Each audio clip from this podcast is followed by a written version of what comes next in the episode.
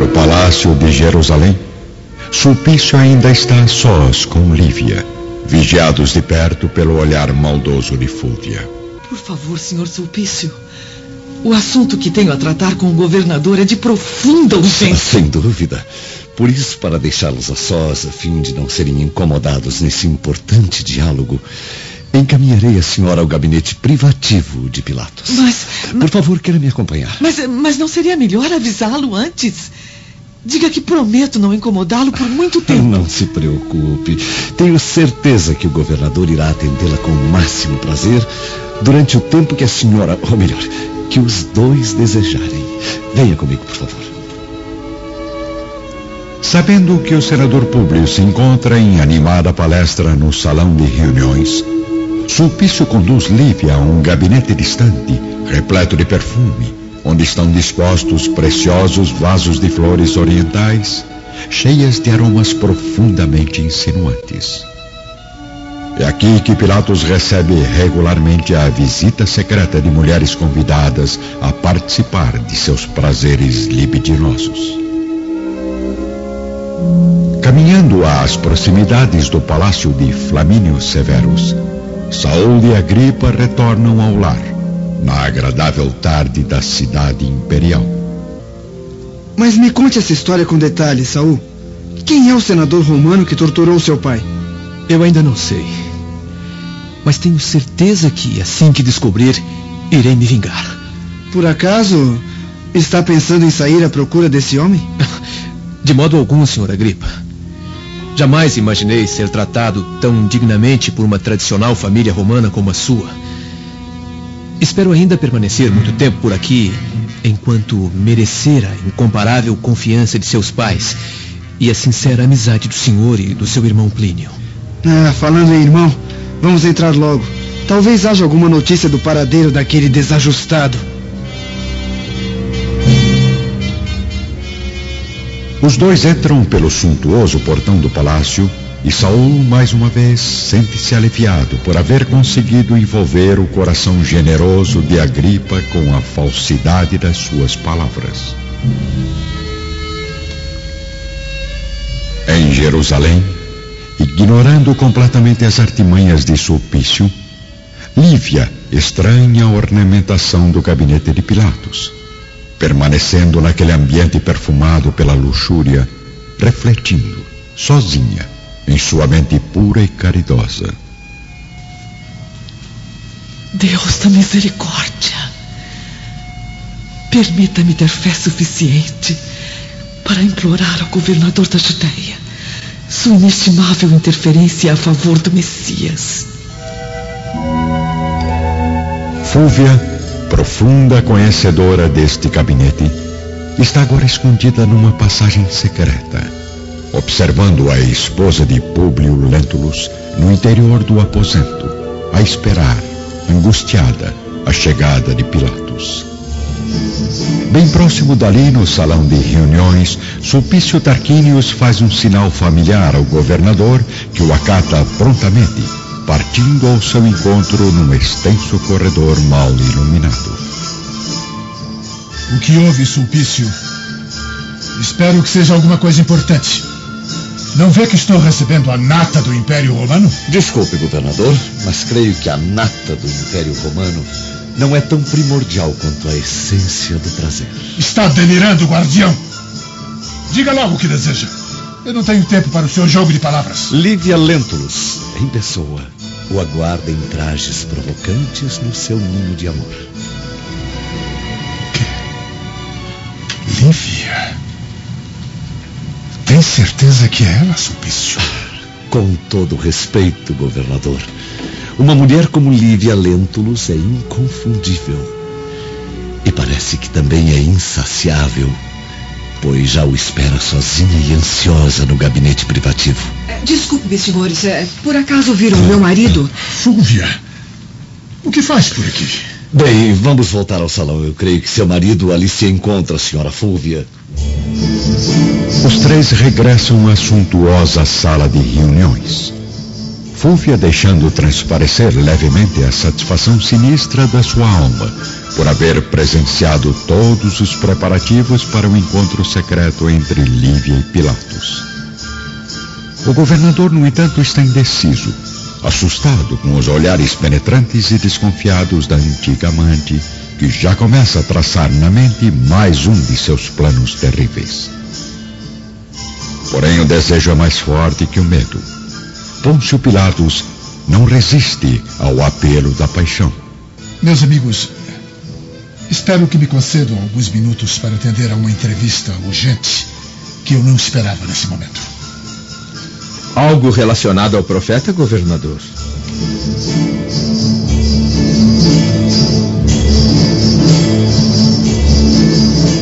No salão de reuniões, todos aguardam a resposta de Pilatos, que está visivelmente ansioso, mas consegue ocultar a verdade com a habilidade de costume. Sim, meu amigo. Agora que já está mais do que consumada a crucificação do profeta. Ainda aparecem por aqui alguns velhos sacerdotes exigindo uma última confirmação oficial. Mas não se preocupem, meus caros. Pretendo não me estender por muito tempo nessa palestra inoportuna. Com licença. Pilatos se retira, com o consentimento de todos, enquanto Fúvia o acompanha com os olhos transbordando de ciúme. Enquanto isso, na varanda da residência do senador, a pequena Flávia recebe a visita da prima, Aurélia, que chega junto com a escrava Semele. Veja quem chegou, Flavinha! Ai, Aurélia! Que bom que você veio! Você sabe que mamãe não gosta da nossa amizade, minha prima. Mas minha saudade foi mais forte. Consegui despistar as servas e fugir do palácio. Ah, menina levada. Quem é ela, Flávia? Ah, não se preocupe, minha amiga. Ela é Semile, serva de confiança da mamãe. Os olhos dela não me despertam muita confiança. Já em companhia de Lívia, em seu gabinete privado, Pilatos ouve as palavras angustiadas da esposa do senador. Senhor governador, mesmo sem a permissão do meu marido, venho até aqui a fim de suplicar vosso auxílio político para a liberdade do profeta de Nazaré. Que mal teria praticado aquele homem humilde e bondoso para morrer assim, de modo tão vergonhoso, entre dois ladrões? Senhora Lívia, tudo fiz para evitar a morte de Jesus, vencendo todas as minhas obrigações de governador. Mas, infelizmente, a sentença está consumada. Nossas leis foram vencidas pela ira da multidão. Então não é justo esperarmos mais nenhuma providência em benefício desse homem incomparável, condenado como miserável malfeitor? Será o Messias crucificado pelo crime de praticar a caridade e plantar a fé no coração dos seus semelhantes? Infelizmente, nada mais posso fazer, senhora. Sinto muito. Mas não fique desconsolada. Vamos conversar sobre assuntos mais agradáveis. Ao mesmo tempo, no salão do palácio, o senador Públio conversa com um grupo de civis romanos e Sulpício troca algumas palavras com Sálvio, enquanto Fúvia despede-se da irmã Cláudia apressadamente.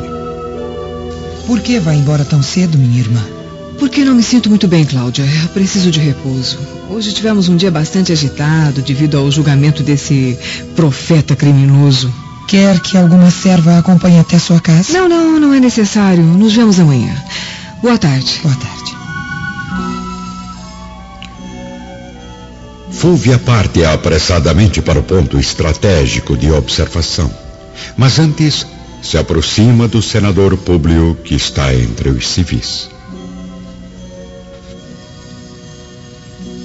Senador, desculpe-me interromper a palestra, mas eh, eu preciso de sua atenção por alguns minutos.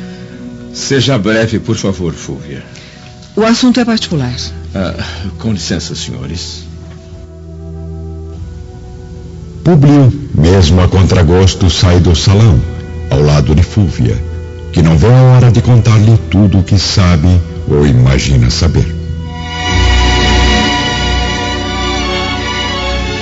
No aposento secreto, Pilatos contempla Lívia por alguns segundos, em silêncio, enquanto ela medita sobre o futuro do profeta.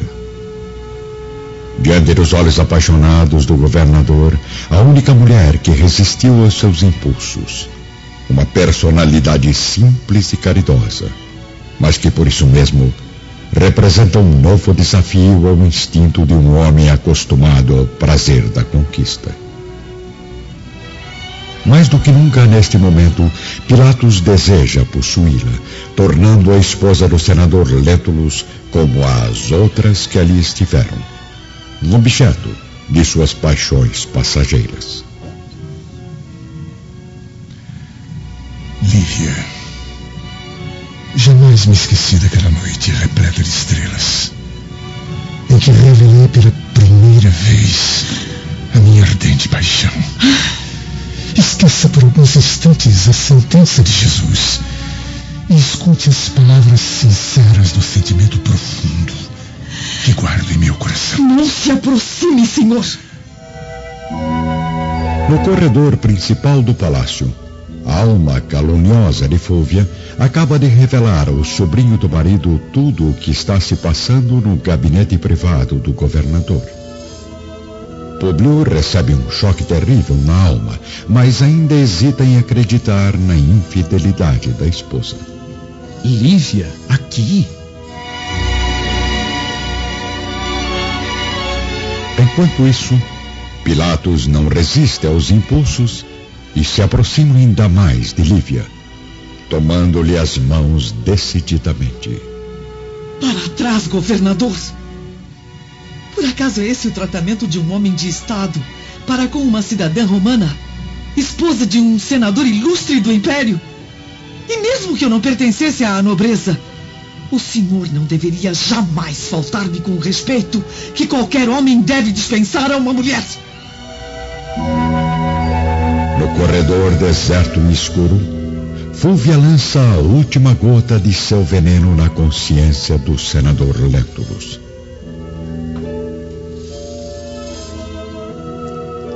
Senador, tenho noção do quanto é penoso para um homem acreditar no adultério de uma esposa tão dedicada como a sua. Mas peço-lhe que me acompanhe através destas salas, a fim de descobrir a chave do enigma, verificando a leviandade de Lívia com seus próprios olhos. Está louca, Fúvia? Um chefe de família como eu não deve conhecer as intimidades domésticas de um lar que não seja o seu próprio. Concordo plenamente, Públio. Então vamos nos aproximar de uma dessas janelas. Tenho certeza que poderá observar através de uma delas a veracidade das minhas palavras quando observar a saída da sua mulher do gabinete privado de Pilatos. Ainda na extensa varanda, as pequenas primas estão em companhia da serva Semele.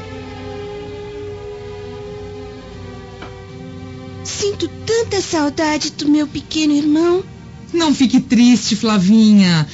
Marco será encontrado em breve. Se a serva fosse mesmo de confiança, não teria permitido que a criança desaparecesse. Lançando um olhar doloroso e amargurado ao governador Pilatos, Lívia abandona o gabinete profundamente angustiada, com a alma mergulhada nos mais confusos pensamentos. Ao mesmo tempo, Públio e Fúvia, no seu posto de observação, veem a porta do aposento se abrir e de lá sair a esposa do senador, nos seus disfarces galileus, com a fisionomia amedrontada, caminhando rapidamente, fugindo de uma situação que jamais desejou ter vivido. Públio Lentulus sente a alma dilacerada para sempre. Todos os seus sonhos estão agora mortos e as esperanças perdidas no abismo da vergonha. Ele consegue apenas vislumbrar um ponto de felicidade no meio da tempestade de ódio. A lembrança suave dos filhos, que deveriam ser, daqui em diante, a razão da sua vida e a força de toda a sua fé. E então, o que é que me diz, senador? Você venceu, Fúvia. Você venceu.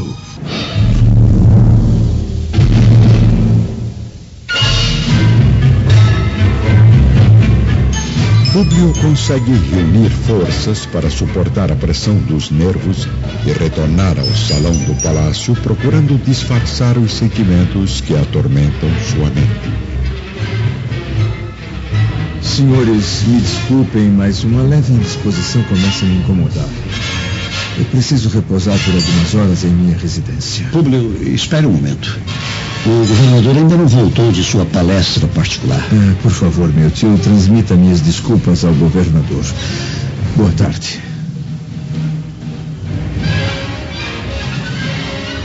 O senador se retira, desanimado, enquanto Fúvia, escondida entre os pilares do edifício, observa Públio sair do palácio ostentando nos olhos traidores o falso brilho da vitória.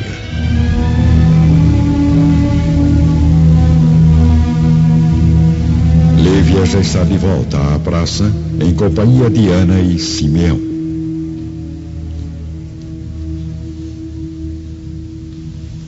Meus amigos, infelizmente nada pude fazer. Tudo está perdido. Senhor, divino Pai, por que existem almas tão perversas e cruéis neste mundo? A sentença foi consumada. Não há mais nenhum recurso. O profeta carinhoso de Nazaré jamais nos acolherá novamente com suas consolações de fé e amizade. A cruz de hoje será o prêmio desse povo ensandecido à sua bondade inesgotável. Seja feita então a vontade do Pai que está nos céus. Nas sombras da minha velhice, reconheço agora que o Messias nunca nos ocultou a verdade dos sacrifícios e dos martírios que o aguardavam na terra, a fim de nos ensinar que o seu reino não se encontra neste mundo. Ah, será tão doloroso suportar a saudade daqueles olhos sagrados e confortadores a felicidade radiante que suas palavras conduziam aos corações mais amargurados. Honras e glórias, mocidade e fortuna, bem como as alegrias passageiras do plano terrestre, de nada valem. Pois tudo aqui vem a ser ilusão que desaparece nos abismos da dor e do tempo. Não, Lívia. Você não deve sentir saudade de alguém que jamais irá partir, que estará sempre presente nas almas mais humildes e sensíveis. Porque a única verdade é que seguiremos todos o caminho do reino eterno. Caminhando por uma rua estreita, próxima ao palácio de Salvio Lentulus, Aurélia está acompanhada da serva Semele, que a leva de volta para casa, amando da pequena Flávia. Sua mãe não vai gostar quando descobrir que você foi sozinha visitar a prima. Ela só vai descobrir se alguém lhe contar. Não me olhe assim, Aurélia. Você sabe que eu não faria isso com uma menina tão boazinha como você. Mas se a senhora Fúvia já estiver no palácio, o que poderemos fazer? Isto não lhe interessa, escrava. Vamos logo, eu preciso entrar escondida em minha casa antes que as servas de mamãe retornem do Gólgota. Que mal lhe fiz para me tratar de modo tão rude, menina? Nada. Apenas não gosto de você.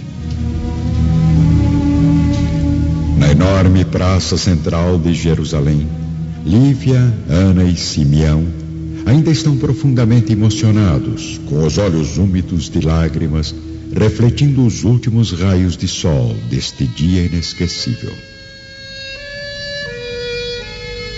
Meu tio, Nunca mais veremos Jesus. Não diga isso, filha.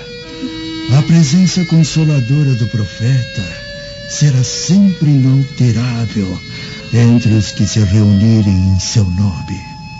Mas agora não percamos tempo. Vamos seguir para o Gólgota e receber ainda uma vez as bênçãos do Messias. Eu gostaria muito de acompanhá-los, meus amigos. Mas preciso voltar para casa, onde a pequena Flávia aguarda o meu retorno.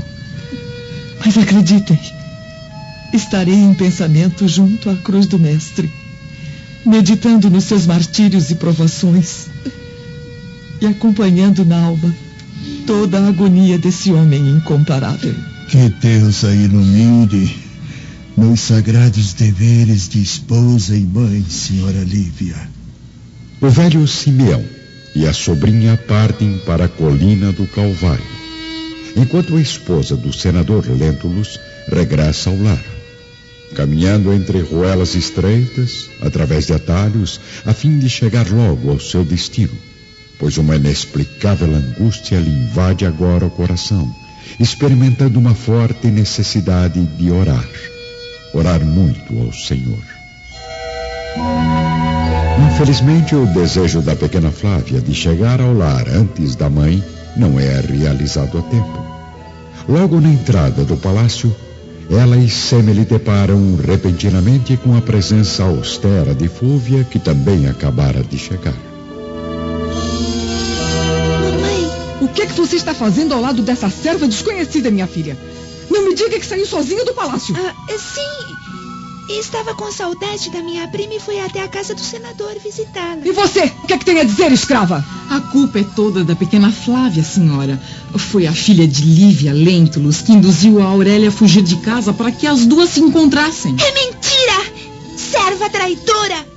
Eu tenho certeza que você não merece a confiança dos patrões. Vou delatá-la ao senador Lentulus. Vá para o seu aposento imediatamente, Aurélia. Quanto a você, escrava, volte para as suas obrigações ao lado daquela menina infeliz. E continue sendo, como acabei de notar, a serva fiel que Lívia imagina ter ao lado da filha. A pequena Aurélia entra no palácio aos prantos, quando surge a figura imponente de Sulpício Tarquínios, que se dirige a Fúvia, sem reconhecer a fisionomia de Semele.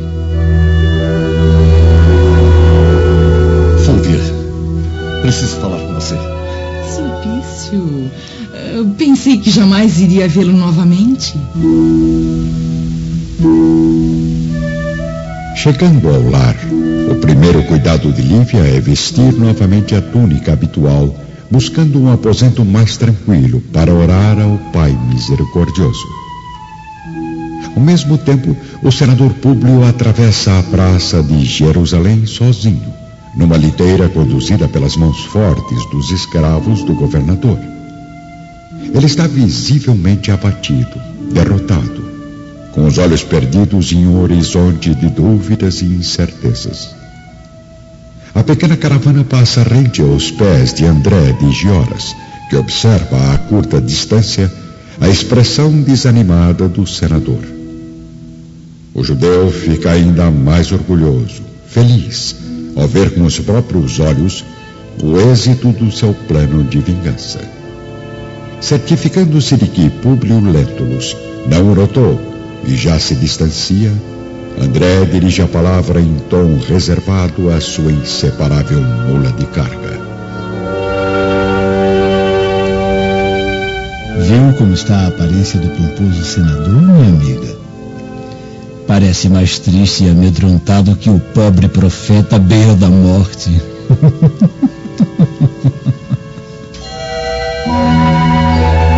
À frente do palácio de Salvio Lentulus, o triângulo das almas perversas da nossa história está mais do que completo, com Fúvia, Sulpício e Semele, que não consegue ocultar a felicidade ao rever o guardião conquistador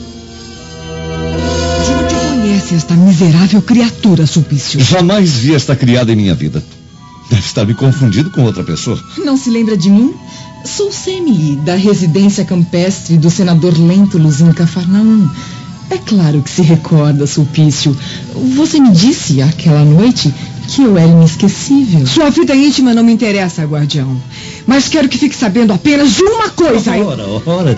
Eu vejo que está vendo aqui uma palestra importantíssima no portão de meu palácio. Posso participar da reunião, senhores? O marido de Fúvia chegou de repente, ainda meio embriagado pelo vinho do palácio de Pilatos, a ponto de ter conseguido ouvir apenas as últimas palavras da esposa, que fica completamente sem ação. Bem, eu já vou indo. A senhora Lívia deve estar me aguardando em casa. Semele desaparece como um relâmpago, enquanto Sulpício toma a iniciativa de encontrar mais uma boa desculpa. Senhor Salvo, que surpresa agradável. Pensei que já estivesse no interior da residência. Não, não, meu caro Sulpício, eu estava, como sabe, em reunião com Pilatos, que aliás ficou bastante irritado quando notou a sua saída repentina. Desculpe-me, Salve, mas eu não me sinto muito bem. Eu vou me retirar para os nossos aposentos. Por que falava tão energicamente com o nosso amigo Sulpício, minha esposa? Impressão sua, senhor. Estávamos apenas comentando sobre a crucificação daquele profeta lunático. Boa noite, meu marido. Boa noite, guardião. Fúvia se retira, amparada pelo bom argumento do amante, que agora está sozinho diante de um marido traído e cada vez mais próximo da verdade. Então, ela desconfiou de alguma coisa? Quase. Por pouco sua esposa não descobre que a estava espionando a mando do senhor. Bom trabalho, Sulpício. Sinto que logo, logo vamos descobrir se realmente ela está denegando minha honra com outro homem. E se isso for verdade, prometo matar o infeliz com as minhas próprias mãos. Sozinha, num quarto afastado da residência, Lívia ouve os ruídos do portão principal se abrindo. Públio entra completamente desolado, recolhendo-se ao interior de seu gabinete, onde irá permanecer durante horas martirizantes para sua existência. Enquanto isso, ao fim da tarde do mesmo dia, a embarcação que leva o jovem Plínio finalmente se aproxima do porto romano.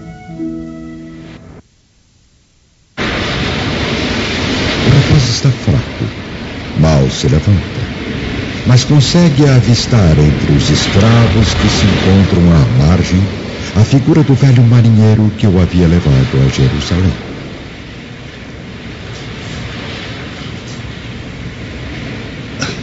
Escravo. Escravo. Não me reconhece? Sou eu, Plínio Severus. Senhor Plínio, mas o, o que aconteceu? Eu não tenho forças e nem motivos para explicar. Agora, leve-me para minha residência o mais depressa possível. O servo rapidamente consegue uma biga conduzida por um jovem centurião, que acomoda Plínio da maneira mais confortável e o conduz a toda velocidade em direção ao palácio da família Severus. Casa do senador Lentulus, a pequena Flávia está agora com a mãe, que observa de uma das janelas da residência os movimentos no Monte do Gólgota, onde as três cruzes já estão sendo erguidas, ante uma multidão aglomerada ao seu redor. Por que está tão triste, mamãe? Porque hoje algumas almas invejosas destruíram o único sonho de um povo sofrido e carente. Uma daquelas três cruzes que estamos vendo é a do profeta de Nazaré? Sim, filhinha.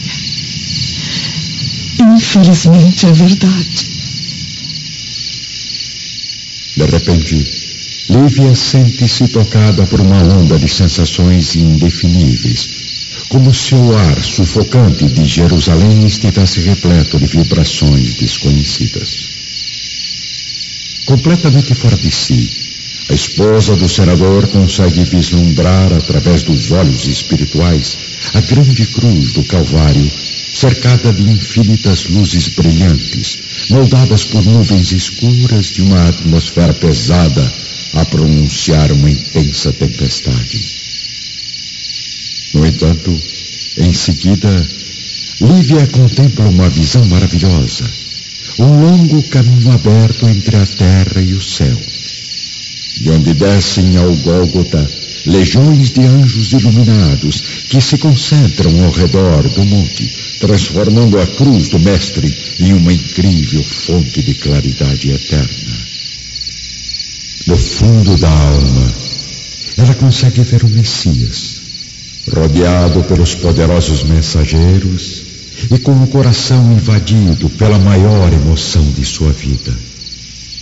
Nota que Jesus desvia levemente o olhar em sua direção, numa onda de ternura e misericórdia, como se o Mestre, do alto de sua glória, transmitisse uma mensagem exclusiva para os seus ouvidos desesperançosos.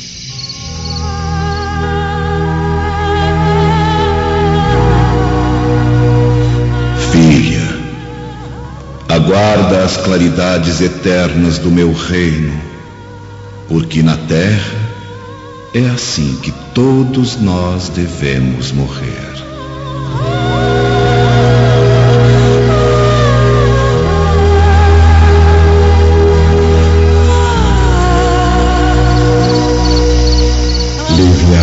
dominada pela incrível visão que contempla na alma. Deseja responder às palavras suaves do Messias, mas tem o coração sufocado por um sentimento radiante de espiritualidade. Mesmo assim, no íntimo da mente, ela busca forças para responder a si mesma. Jesus, conceda-me fé e esperança para cumprir os teus ensinamentos e alcançar um dia o reino supremo de amor e de justiça. Lívia!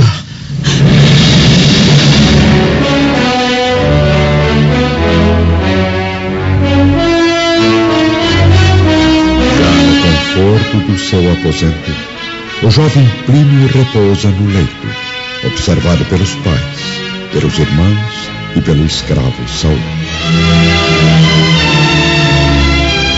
Forças, meu filho. O médico já está chegando. Que isso, Calpurnia? Nosso filho não está morrendo? Sim, meu pai.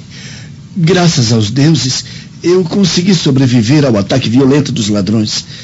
E graças também a um velho judeu que afugentou os criminosos e salvou a minha vida.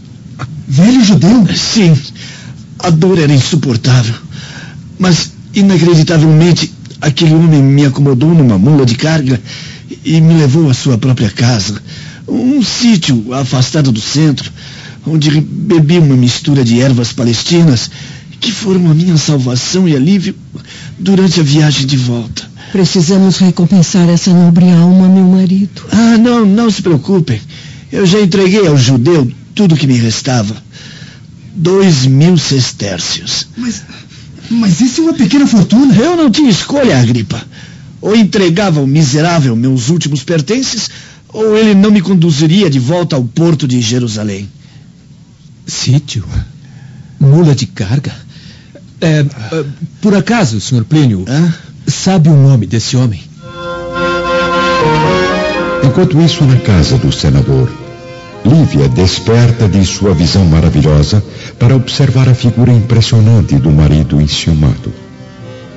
Depois de muito refletir na tradição de suas crenças, Públio quer apenas descarregar todo o ódio que acumula na consciência.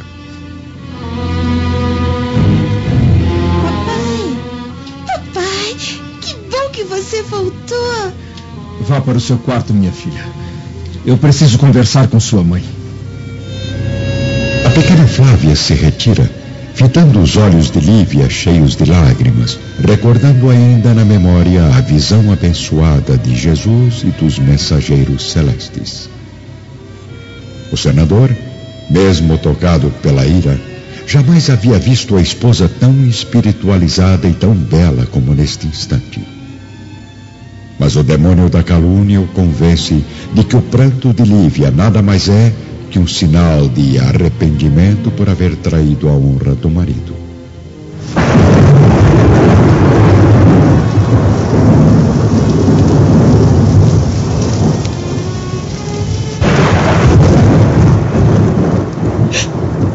Lívia, as lágrimas são inúteis neste momento doloroso dos nossos destinos. Porque todos os laços de amor que nos uniam estão agora partidos para sempre. O que? Mas o que é isso, Publi? Fique quieta. Não diga nem mais uma palavra. Eu pude ver com os meus próprios olhos o seu crime imperdoável. Crime? E agora conheço a verdadeira razão dos teus disfarces de mulher humilde. A senhora irá ouvir tudo o que eu tenho a dizer, sem direito a nenhuma resposta. Porque uma traição como essa só poderá encontrar punição justa no silêncio profundo da morte.